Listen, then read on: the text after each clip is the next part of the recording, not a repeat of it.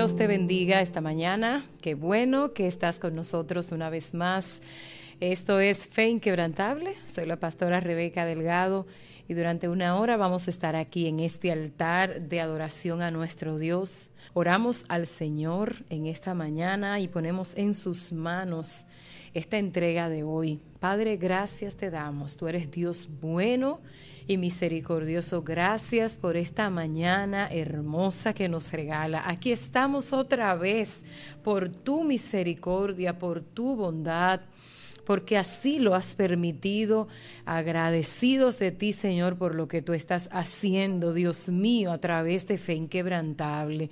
Oramos que este no sea un día más, sino que sea un día de bendición, que tú hables a nuestras vidas, que seamos fortalecidos, renovados, que podamos seguir adelante y decir con más fe, yo decido seguir a Cristo. Gracias, Señor, en el nombre de Jesús. Amén y amén. Dios te bendiga. Una vez más, Dios nos permite estar aquí y hoy vamos a estar hablando sobre un tema que también va a ser de gran bendición para nosotros, como lo ha sido en ocasiones anteriores. Agradecida del Señor por cada uno de nuestros oyentes, por la gente que también nos ve en el Facebook y agradecido de Dios porque en su misericordia nos permite ser un instrumento de bendición. Cada jueves estamos aquí para compartir con ustedes esa palabra que el Señor nos da, que de antemano nos ha edificado, nos ha bendecido. Cuán bueno y misericordioso ha sido el Señor. Quiero pedirte en esta ocasión que compartas esta transmisión con otras personas y de esta manera nos ayuda a llegar a otros llevando la palabra del Señor. Hoy vamos a estar hablando sobre el tema Dios te da otra oportunidad. Dios te da otra oportunidad. Y yo quisiera como decirlo de manera personal, Dios me da una nueva oportunidad. Y es que nosotros servimos al Dios de las nuevas oportunidades. Dios está dispuesto a comenzar de nuevo contigo. Dios está dispuesto a que renueves tu pacto. Dios está dispuesto y, y, no solamente dispuesto, sino interesado de que si te caíste, si fallaste, si pecaste, de que si hemos abandonado, si hemos soltado, Él está tan interesado en que volvamos a casa, en que volvamos al redil, en que volvamos a enamorarnos de Él, en que volvamos a renovar nuestra decisión de seguir al Señor. Muchas personas han fallado y todos fallamos en algún momento, todos en algún momento hemos cometido un error, hemos, hemos hecho algo que a Dios no le agrada, hemos fallado. Pero hay una diferencia entre el que falla y se levanta, en el que fracasa y sigue intentándolo, entre esa persona y la que falla y escucha la voz del enemigo que le dice, tú no vas para ningún lado, no lo vas a lograr, hasta aquí llegaste y se queda ahí apagado. Hay dos ejemplos en las Sagradas Escrituras que nos hablan precisamente de uno y de otro. Y estos dos ejemplos lo encontramos entre los discípulos de Jesús. Si vemos al apóstol Pedro, Pedro era un hombre que se destacó Pedro se destacó, el apóstol Pedro, dentro de los discípulos de Jesús desde el mismo momento que fue llamado a seguir a Jesús. Pedro se destaca, si usted lo puede leer en el libro de Lucas capítulo 5, hay una distinción que parece ser... Eh, no sé ni cómo decirlo, parece ser a propósito en el caso de Pedro. Era como, como Jesús señalando a Pedro para algo tan puntual como sería el ministerio de Pedro después de la ascensión de Jesús al cielo. Entonces, cuando Jesús se le aparece a los discípulos, yo quiero que usted lo lea conmigo. Dios bendiga a la gente que está ahí con nosotros. Busque conmigo Lucas capítulo 5 y observe la distinción que hace Jesús cuando escoge a Pedro. Y a veces nosotros podemos decir, está haciendo Jesús, está estableciendo diferencia el Señor. Mira, no es que Dios establezca diferencia, es que Él trabaja con propósito. Es Dios tiene planes maravillosos. Y en Pedro entonces Jesús estaba estableciendo un plan que venía a prepararlo para lo que sería el ministerio de Pedro. Busque conmigo Lucas capítulo 5 y vamos a ver allí el llamamiento de Pedro. Cuando Jesús llama a Pedro, y claro está, en este llamamiento no está solamente Pedro, sino que también, eh, eh, también están otros de los discípulos, pero Hago mención de Pedro porque es mi personaje principal esta mañana para hablarte de este tema. Dios me da otra oportunidad. Dios me da una nueva oportunidad. ¿Qué tú vas a hacer con la nueva oportunidad que Dios te da para esta hora? Oportunidad de salud, oportunidad de restablecerte en el ministerio, oportunidad de volver a redil, oportunidad de reiniciar un proyecto, oportunidad de recuperar tu familia. Dios te está dando otra oportunidad. Tal vez cometiste muchísimos errores Tal vez has fallado, pero esta mañana el Señor me ha traído a esta cabina, a este altar, para decirte que estás delante del Dios misericordioso, amoroso, perdonador, que te envía a decir esta mañana, te estoy dando una nueva oportunidad. Y dice la Biblia que no importa cómo, cuántas veces hayamos fallado, no importa si nuestros pecados fueron, wow, rojos como la granada, vienen a ser blanco, vienen a ser transformados, vienen a ser quitados. Y dice la Biblia que cuando Cristo nos ha lavado con su sangre, Él borró nuestros pecados y es como si los echara al fondo del mar donde nadie lo va a sacar, nadie lo va a volver a sacar. Él te perdona y yo quiero que tú entiendas eso esta preciosa mañana. Vamos a ver el llamado de Pedro, porque quiero destacar esto en el mensaje de hoy. Dios bendiga a la gente que se sigue conectando con nosotros.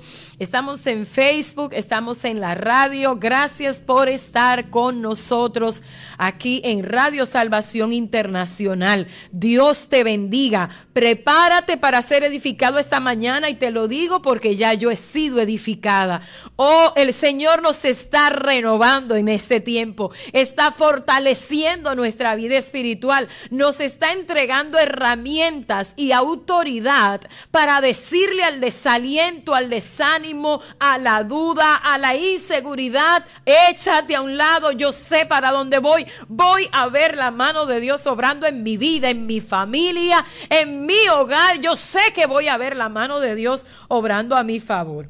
Voy a ver el llamado de Pedro por lo que Pedro significaba para Jesús y lo que Jesús significaba para Pedro. Lucas capítulo 5 dice, aconteció que estando Jesús junto al lago de Genezaret, el gentío se agolpaba sobre él para oírle, oír la palabra de Dios y vio dos barcas que estaban cerca de la orilla del lago y los pescadores, haciendo habiendo descendido de ellas, lavaban sus redes. Y entrando en una de aquellas barcas, la cual era de Simón, todo comienza aquí. Hay dos barcas y Jesús elige la de Simón, que es Pedro les rogó que apartase de tierra un poco y sentándose enseñaba desde la barca a la multitud. Cuando terminó de hablar, dijo, eh, cuando terminó de hablar, dijo a quién? A Simón. Otra vez hay una, hay una intención en llegar a Simón le dijo a Simón, boga mar adentro y echad vuestras redes para pescar. Respondiendo Simón, le dijo, maestro, toda la noche hemos, hemos estado trabajando y nada hemos pescado, mas en tu palabra voy a echar la red.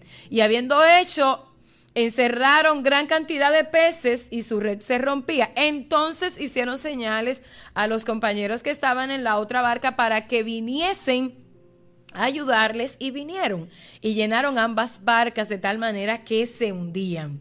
Mira el versículo 8. Viendo Simón Pedro, viendo esto Simón Pedro cayó de rodillas ante Jesús, diciendo, apártate de mí, Señor, porque soy hombre pecador. En esta ocasión, ante el llamado, ante la presencia de Jesús, ante el acontecimiento milagroso, que Jesús ha, hecho algo extraordinario, ellos habían pasado la noche intentando pescar y a esta hora, en la mañana, lo que hay es frustración, lo que hay es decepción, lo que hay probablemente en Pedro y los que estaban con él era el temor de, de, cómo iba a pasar el día, qué iban a hacer con todos los planes que tenían con esa pesca. No han pescado nada. Jesús viene y le dice, echen la red. Pedro dice, bueno, yo de esto sé mucho y mira, aquí no se ha podido hacer nada, pero si tú lo dices, yo te voy a complacer, Señor. Yo voy a echarlo porque tú lo has dicho, pero mira, aquí no se ha logrado nada. Yo creo que Pedro tenía la suficiente experiencia para decir, bueno, yo sé que de noche es mejor pescar. Si de noche no hemos logrado nada, pues a esta hora que vamos a lograr, aquí no hay nada que hacer. Pero Jesús le dice, tiren la red y él decide obedecer al llamado de Jesús de tirar la red. Y yo, yo entiendo que de algún modo aquí se inicia un, un, un tipo de fe, empieza a nacer la fe porque él bien pudo negarse y decir, no lo hago, que lo haga otro, estoy cansado, estoy eh, decepcionado, estoy frustrado, que lo haga otro. Pero Pedro dice, bueno, como tú lo dices en tu palabra, de acuerdo a lo que tú dices, ni modo, lo voy a hacer. Pero es evidente que no está esperando que ocurra un milagro como el que ocurre. Está, están rompiéndose las redes de tantos peces que habían pescado. Entonces, perdón, dice, porque la pesca que habían hecho, porque por la pesca que habían hecho, el temor se había apoderado de él. Pedro entró en temor y cuando esto ocurre, entonces dice, Señor, no, apártate de mí, yo soy un hombre pecador, tú, tú definitivamente eres santo, tú eres todopoderoso y yo no sé a qué se estaba refiriendo Pedro cuando dice, yo soy un hombre pecador.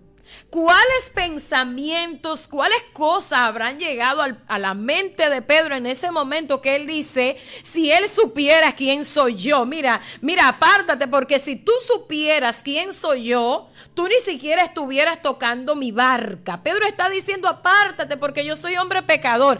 La Biblia no nos dice qué fue lo que Pedro hacía, qué hacía, a qué se dedicaba, qué cosas habían en su historia que le hacían un hombre evidentemente pecador que había en él. Nadie lo dice, aquí en la Biblia no lo dice, pero Pedro sí lo sabía. No lo podemos ni siquiera, no vamos a especular sobre qué era lo que Pedro estaba haciendo, pero él decía, yo soy un hombre pecador. Era adulto, estaba en adulterio, en fornicación, había robado, había matado, había mentido, había hecho, no sé, le había... Eh, no sé lo que había hecho Pedro, pero él se está considerando pecador. Y Pedro se sorprende cuando dice, cuando ve que Jesús escoge su barca y hace un milagro como este. Y él se está mirando y dice, pero ¿cómo puede ser? Yo soy un hombre pecador. Mira, yo hice esto, hice aquello, hice lo otro.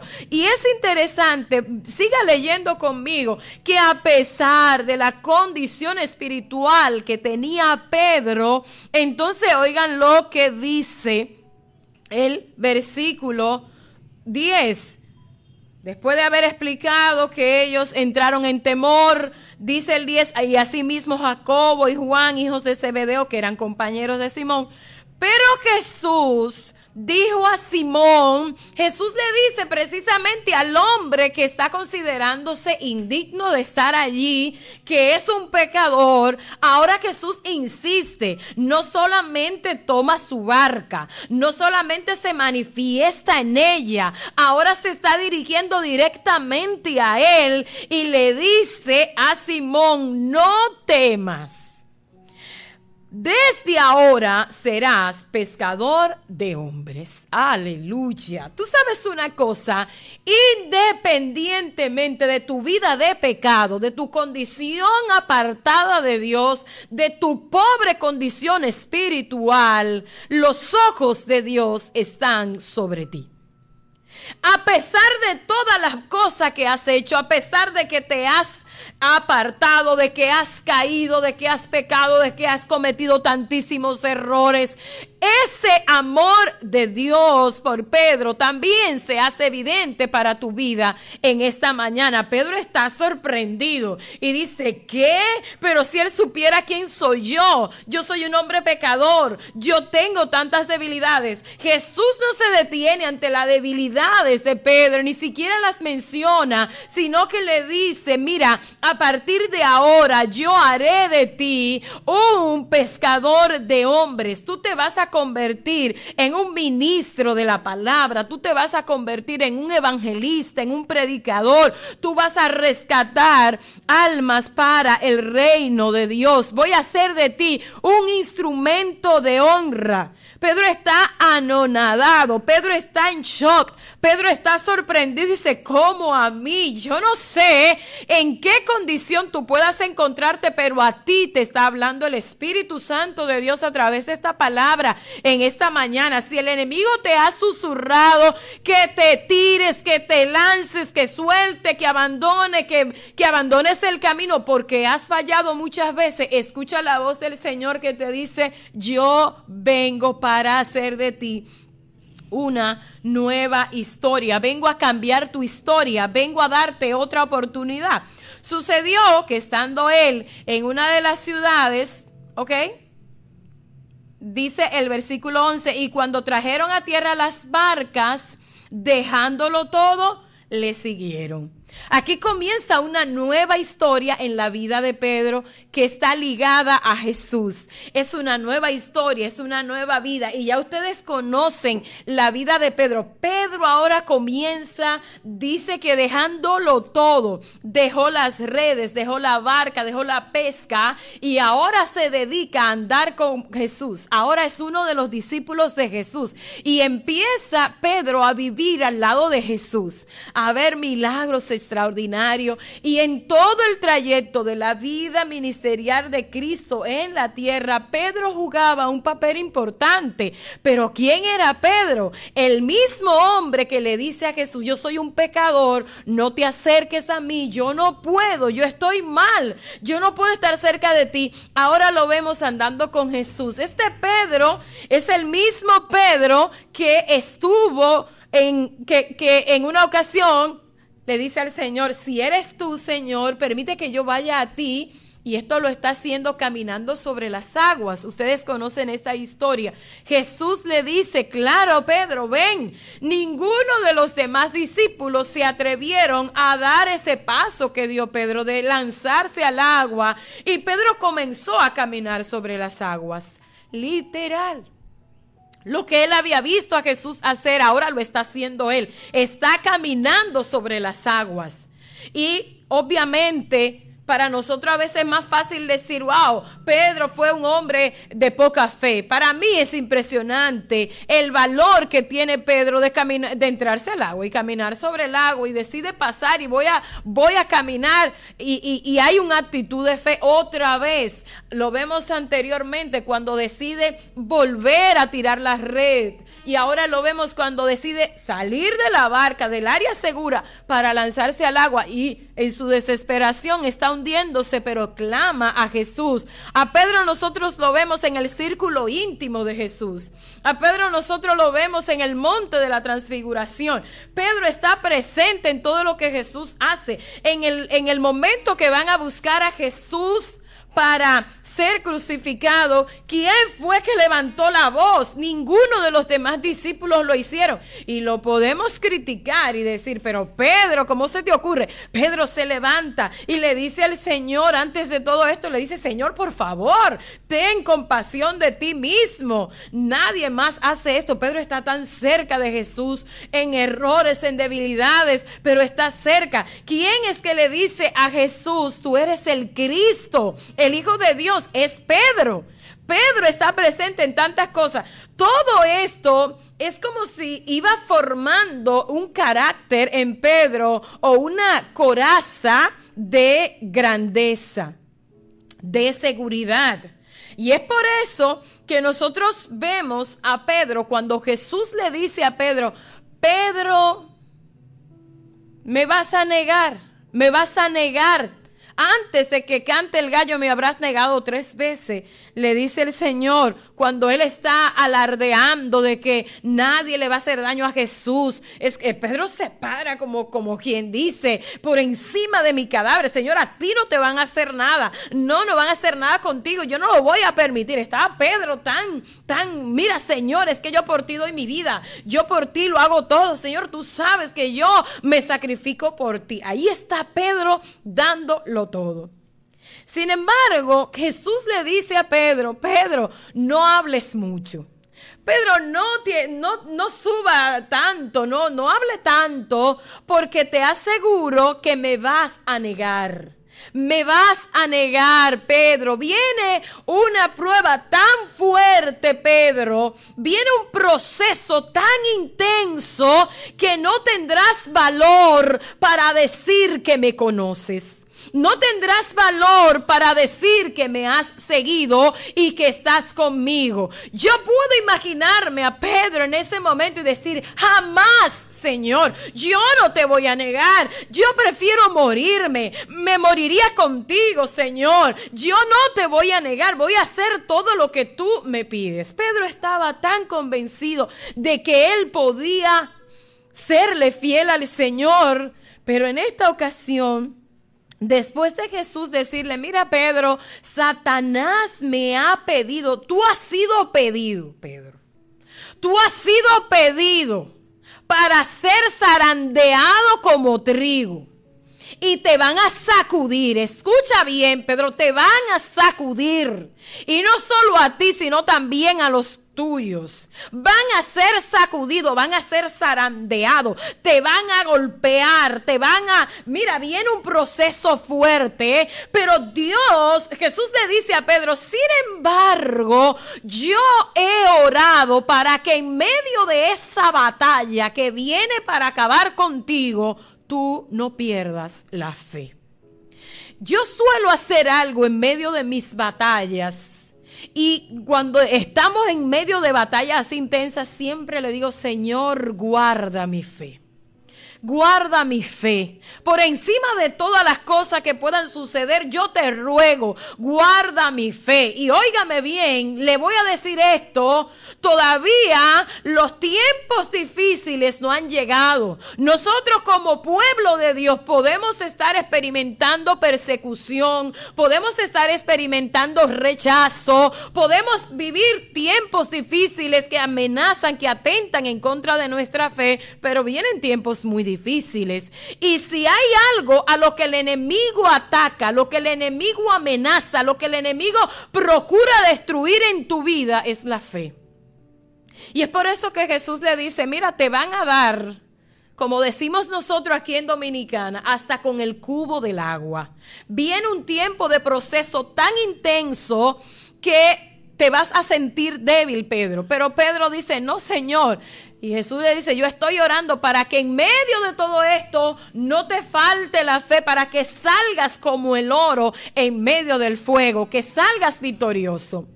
El tiempo de esa palabra viene a cumplirse en la vida de Pedro. ¿Y cuando se cumple esta palabra? Se cumple precisamente cuando Jesús ya es llevado al sacrificio. ¿Cuántas cosas llegaban a la mente de los discípulos en ese momento? Y ustedes lo saben. La, la fuente de seguridad de los discípulos era Jesús. Era Jesús el que hacía milagros, era Jesús el que sanaba a los enfermos, era Jesús el que levantaba a los muertos, el que caminaba sobre las aguas, el que echaba fuera demonios, el que estaba con él, el que multiplicaba los panes y los peces. Pero ahora están viendo que todo está saliendo mal. Algunos de ellos quizás pensaban y decían, pero ¿cómo él va a morir? Pero si él es el rey, pero él es el Mesías que esperábamos. Aquí viene una confusión terrible una confusión de ¿y qué va a pasar ahora? Pero ¿cómo es posible? No, por esto es que Pedro está diciendo, mira, yo no voy a permitir que te lleven. Pedro saca una espada cuando vienen detrás de Jesús la noche antes de ser crucificado. Y Pedro saca una espada para agredir a uno de los que venían a llevarse a Jesús.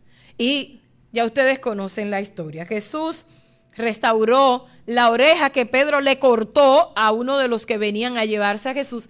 Jesús le está diciendo, Pedro, esas no son mis armas. Y además yo se lo dije a ustedes, esto tiene que suceder. Hasta este momento me deja bastante claro que ellos no estaban esperando que esto sucediera. Wow, Dios amado.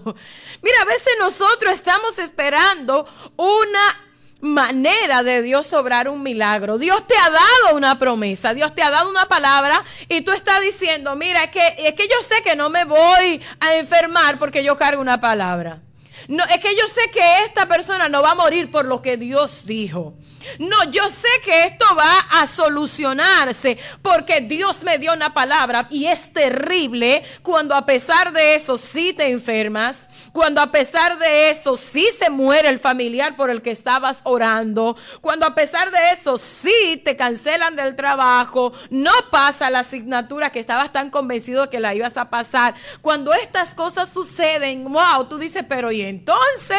Pero si Dios me dijo, Dios me dijo que iba a hacer esto.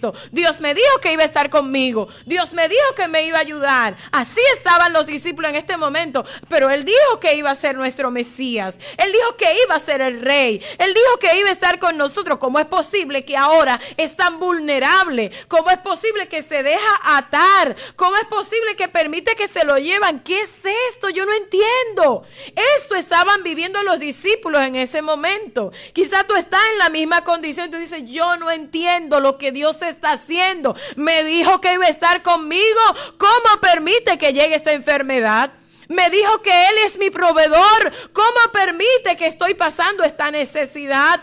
Y llega la confusión. Muchas personas en medio de esta confusión abandonan. Y son las personas que comienzan a culpar a Dios de todas sus desgracias. Y Señor, yo no puedo seguir creyéndote porque ¿cómo es posible que esto me esté pasando a mí? Y estoy viendo todo lo que está sucediendo, me retiro. Personas que en un tiempo tú las viste con un poder manifestándose en el poder de Dios, hoy no están. Personas que tú la viste en ayuno, en oración, en una vigilia, en la búsqueda, en la predicación, en la enseñanza, que sirvieron de modelo a otros. Ay, ay, ay. Pero cuando llegó la prueba, cuando llegó los que no entendían de Dios, entonces sencillamente ya no hubo fuerza, ya no voy a la iglesia, ya no tengo valor para testificar de Dios. Ah, pero ¿cómo voy a testificar si estoy enfermo? ¿Cómo hablo de Dios si mi matrimonio está destruido. ¿Cómo hablo de Dios y mira cómo está mi familia? Y llega la duda y los envuelve y se van quedando y se van debilitando y se van durmiendo espiritualmente. El enemigo comienza a susurrarle, ya no tienes recursos para hablar de Dios, ya no puedes hablar. Ah, pero que tú en una ocasión testificaste y dijiste que Dios te sanó y ahora estás enfermo. Esto, esto esto era lo que estaba viviendo Pedro y los demás discípulos. Señor, yo no entiendo. No, pero es que no puede ser. Por eso es que Pedro, antes de todo esto, llama a Jesús y le dice, pero ¿cómo así que tú vas a permitir que te maten? ¿Cómo tú vas a permitir? Pero entonces la palabra no se va a cumplir. Entonces la promesa no se va a cumplir, Señor. Yo no entiendo lo que tú estás haciendo. Wow, yo no sé cuántas veces me he visto ante esta realidad de no entender nada de lo que Dios hace. No entiendo nada. No sé cómo lo voy a hacer. No tiene sentido lo que Dios dice. Él dice que viene como rey. Él es el Mesías prometido. ¿Quién nos va a liberar? De esta opresión romana. ¿Qué va a pasar? Pero Jesús, ¿cómo vas a permitir esto? Así están ellos en este momento. Los invade la duda, los invade todo. ¿Y qué pasa? Jesús le ha dicho a Pedro, Pedro, antes de que cante el gallo me vas a negar tres veces, me habrás negado tres veces. Pedro dice, no Señor, yo no te voy a negar, tú sabes que yo te amo, tú sabes que tú eres todo para mí, claro que no te voy a negar. Oh, bendito sea el nombre de mi Dios, yo amo esta palabra, yo amo esta palabra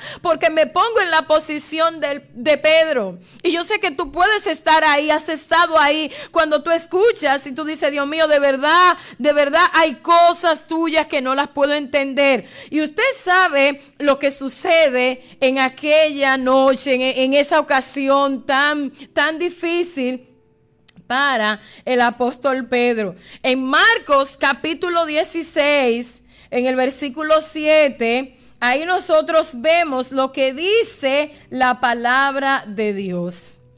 Pedro había negado a Jesús tres veces, ya lo había negado, ya pasó ese proceso incómodo, ese momento difícil donde quizás ya ni siquiera sabía lo que estaba diciendo. Mira que nosotros te vimos, tú estabas con él en Galilea. Oh, no, ni siquiera le conozco. Mira, sí que tú hablas igual que él. Y Pedro dice, ¿cómo así? Ni siquiera he estado con ese hombre. No, no lo conozco. Pero ¿quién está hablando de este modo?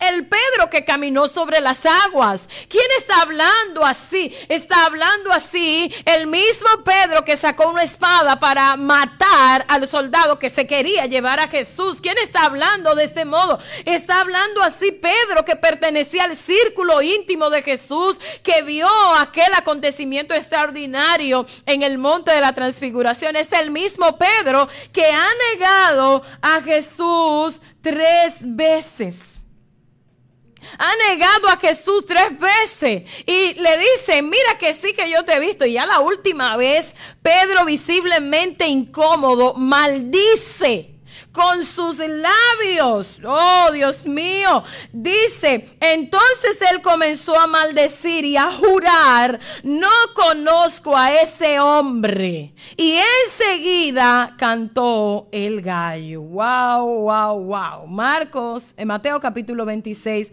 versículo 74. Entonces él comenzó a maldecir y a jurar, no conozco a ese hombre. Usted sabe lo que significa. Pedro ya estaba en un estado emocional que ni siquiera entendía lo que estaba diciendo. Él estaba bajo una presión tan fuerte porque él entendía que corría el riesgo de que lo crucificaran igual que a Jesús. Y humanamente Él está diciendo, yo no puedo llegar ahí. Yo no puedo. Si digo que lo conozco, me van a llevar a donde está Él. Así que escojo la vía más fácil. Yo voy a decir que no lo he visto. Yo no sé quién es Él. No. Es la postura que tomas en ese momento donde te faltó la fe, donde ya no tienes fuerza para seguir, donde tú sientes que ya no puedes seguir. Y dice, no, yo no soy cristiano. No, yo no, no, yo no pertenezco a ese grupo. No, es que, pero fulano, tú no eres cristiano. No, yo no, yo no. Pero tú no, tú no estabas. No, yo no. Mira, pero y, busquen a fulana, a, María, Juana, que ella es cristiana. No, yo, yo no. Negar a Jesús era lo más grande que Pedro podía hacer después de haber conocido a Jesús, después de haber estado con él. Lo vio hacer milagros, lo vio hacer tantas cosas, pero en este momento no lo está viendo de ese modo. Y enseguida el gallo cantó. Entonces Pedro se acordó de que Jesús le había dicho, antes de que cante el gallo me negarás tres veces. Y saliendo de allí, oiga cómo termina este versículo 74, saliendo de allí lloró amargamente. Ay, ay, ay, ay. Qué momento tan difícil en la vida de Pedro. Han pasado, ha llegado el cumplimiento de la palabra que Jesús le había dicho. Pedro no se ha portado de la mejor manera. ¿Dónde quedó el hombre fuerte, determinado, firme? El hombre que decía, mira, yo voy a hacer lo que tú digas, Señor, por encima de todo yo lo hago. Ahora lo ha negado y lo ha hecho no una, no dos, sino tres veces. Y la última de ellas lo ha hecho bajo juramento bajo juramento diciendo, yo no conozco a ese hombre, yo no lo he visto, yo no quiero nada con él, yo no quiero que me confundan con él. Era una decisión, una, una determinación a apartarse absolutamente de Jesús porque ahora Jesús no era el que sanaba a los enfermos, ahora no era Jesús el que respondía a las peticiones, no era el Jesús que, que, que se mostraba victorioso, sino que ahora Jesús había sido llevado para ser crucificado. Cualquiera lo suelta todo. Cualquiera abandona, cualquiera dice no sigo, tengo tantos años en esto y mira lo que ha pasado. Cualquiera abandona, cualquiera rinde, cualquiera suelta la toalla. Pedro ha hecho lo mismo en este momento, pero fíjese cómo termina esta historia. Pedro termina llorando amargamente.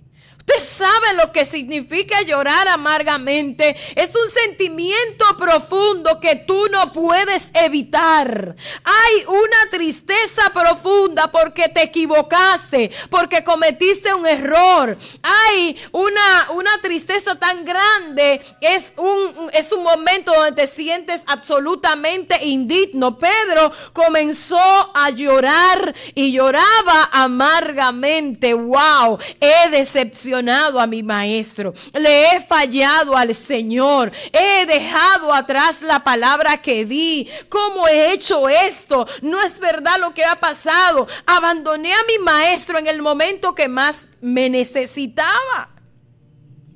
En este momento pueden ocurrir dos cosas. Te tiras, te abandonas en la depresión, como lo que estaba sintiendo Pedro en este momento, o te levantas y tomas la promesa del Señor. Pararse de un estado como el que estaba Pedro no era tan fácil, no era tan sencillo. Ya Jesús no estaba, Jesús había muerto. ¿Cuántas cosas estaban pasando? Los discípulos estaban todos escondidos, estaban agachándose temían ser eh, tomados también para ser crucificados. Pero ¿qué sucede en medio de todo esto? ¿Qué sucede frente a la tristeza profunda de Pedro, frente a la realidad de su falta, frente a su condición de debilidad?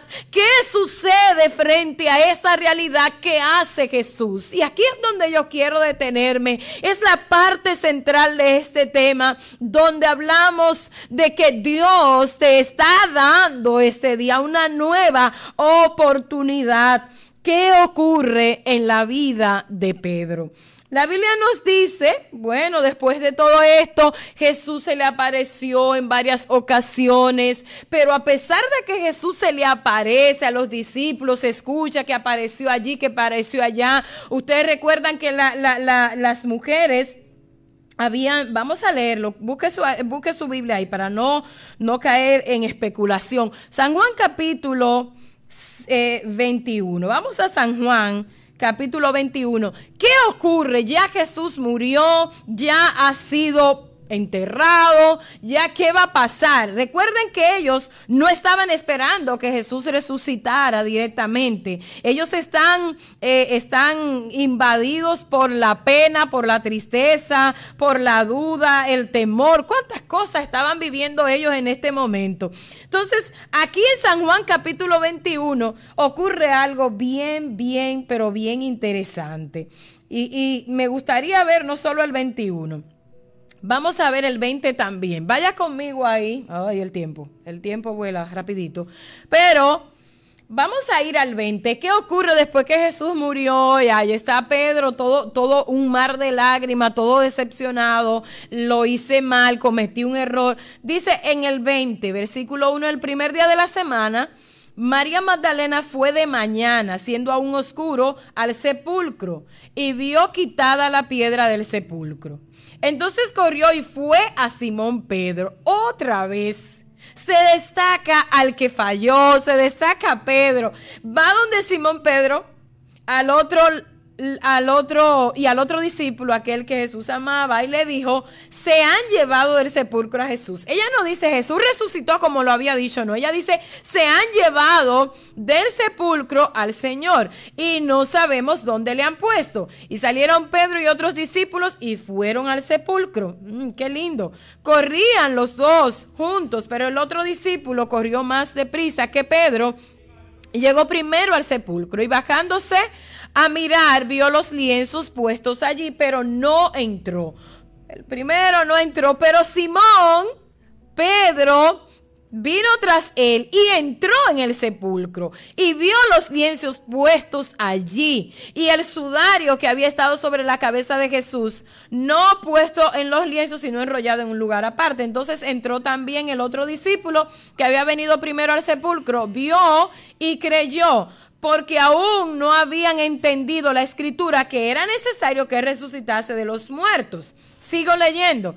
Pero María estaba fuera llorando junto al sepulcro y mientras lloraba se inclinó para mirar dentro del sepulcro y vio a dos ángeles con vestiduras blancas que estaban sentados el uno a la cabecera y el otro a los pies donde el cuerpo de Jesús había sido puesto. Y le dijeron, mujer, ¿por qué lloras? Le dijo, porque se han llevado a mi Señor y no sé dónde le han puesto. Cuando había dicho esto, se volvió y vino a Jesús y vio a Jesús que estaba allí, mas no sabía que era Jesús. Ay, qué lindo es Dios. Jesús le dijo, mujer, ¿por qué lloras? ¿A quién buscas? Ella pensando que era el hortelano le dijo, Señor, si tú no lo has, si tú lo has llevado, dime dónde lo has puesto y yo lo llevaré. Jesús le dijo, María. Volviéndose ella, dijo, Raboni, que quiere decir maestro. Ahora entiendo que eres tú, Jesús. Eres tú. Jesús le dijo, no me toques porque aún no he subido al Padre más Ve a mis hermanos y diles, subo a mi Padre y, vuestro, y a vuestro Padre y a mi Dios y a vuestro Dios. Fue entonces María Magdalena para dar a los discípulos la nueva de que había visto al Señor Jesús. Aquí hay una señal, ellos están viendo que Jesús, hay señales de que Jesús ha resucitado, pero todavía no creen todavía no creen. Cuando llegó la noche, aquel mismo día, el, primer, el primero de la semana, estando las puertas cerradas en un lugar donde los discípulos estaban reunidos, por medio de los, por miedo a los judíos, vino Jesús y puesto en medio les dijo, paz a vosotros. Qué lindo es Dios.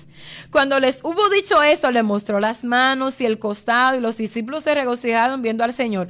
Entonces Jesús le dijo otra vez, paz a vosotros como me envió el Padre, así también os envío. Y habiendo dicho esto, sopló y les dijo, recibí el Espíritu Santo, a quien remitiereis los pecados, los, les serán remitidos, y a quienes se los retuvieren, les serán retenidos. Bueno, ahí usted puede seguir viendo, pero fíjese lo que pasa en el versículo 21, en el caso específico de Pedro. ¿Qué ocurre con Pedro? Mire, por cuestión de tiempo ya no lo vamos a leer, pero usted puede leerlo. Aquí en esta ocasión ocurre algo interesante. En el capítulo 21, los discípulos, Pedro le ha dicho a los demás compañeros, bueno, yo, yo me voy a pescar, me iré a pescar. En el versículo 3 del capítulo 21, Pedro, Simón Pedro les dijo, voy a pescar. Ellos le dijeron, vamos nosotros contigo. Fueron y entraron en la barca y aquella noche no pescaron nada. Es como si se repitiera la historia. Es como si el Señor preparara el escenario para